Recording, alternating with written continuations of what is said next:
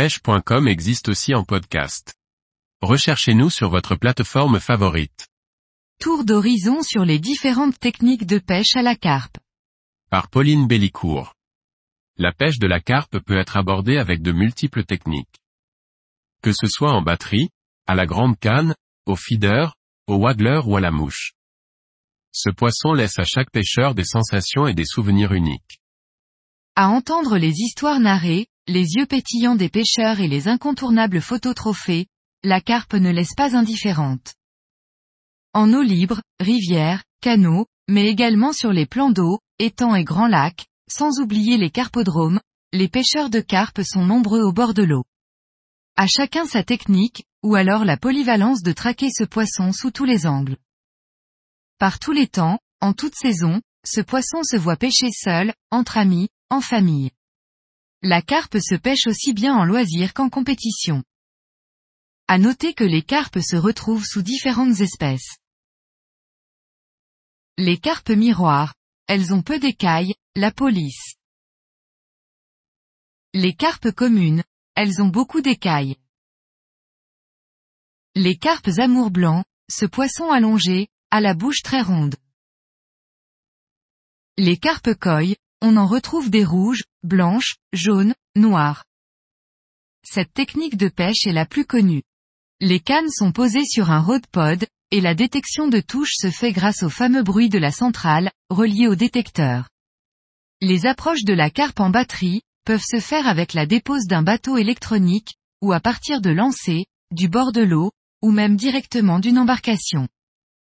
En amorçage lourd, notamment avec ce que l'on appelle un spon, ou léger, avec un stick, à chacun son ressenti.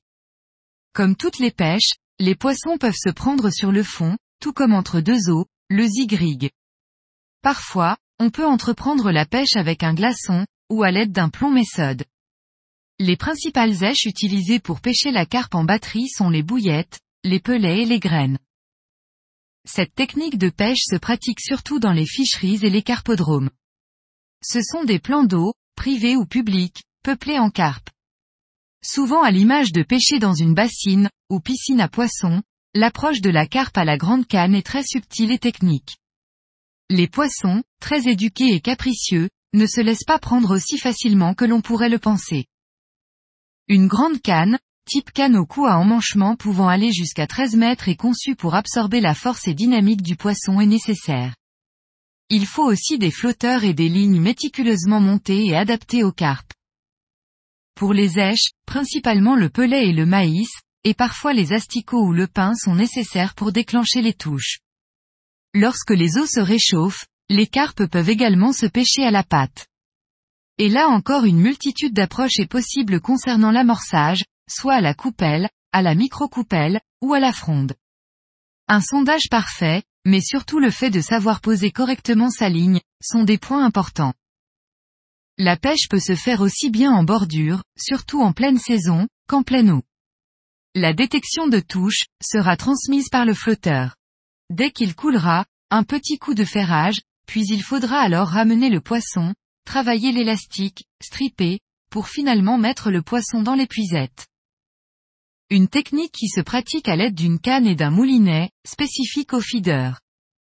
Des cannes bien différentes des cannes en batterie qui procurent des sensations exceptionnelles.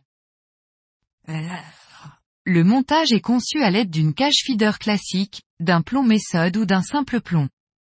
L'amorçage, quant à lui, se fera avec des farines et pelets, soit moulés sur le plomb méthode, soit remplis dans la cage feeder.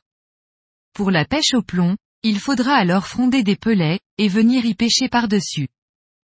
Pour pêcher, il faudra utiliser principalement des petites èches, billes, ou dumbles.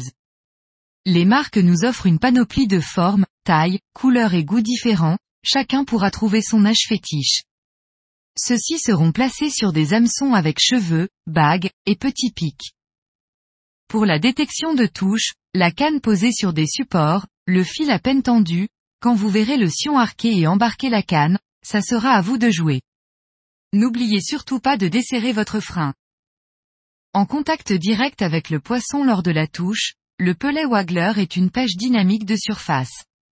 Le matériel nécessaire se compose d'une canne, d'un moulinet et d'un flotteur waggler relié directement à l'hameçon sur lequel on vient y mettre un pelet. Il faut alors fronder en continu du pelet, pour ainsi faire venir les poissons et les faire monter en surface. Les touches sont souvent violentes, et sensationnelles. La technique de la pêche à la mouche est reconnue pour pêcher les truites et saumons dans les rivières. Mais également le carnassier, principalement le brochet dans les grands lacs, ou encore le bar, en mer, dans les estuaires. Peu de pêcheurs tentent leur chance auprès des carpes, et pourtant, il y a vraiment de quoi vous faire rêver. Les moucheurs pêchent la carpe, aussi bien avec des steamers, qu'avec du pain.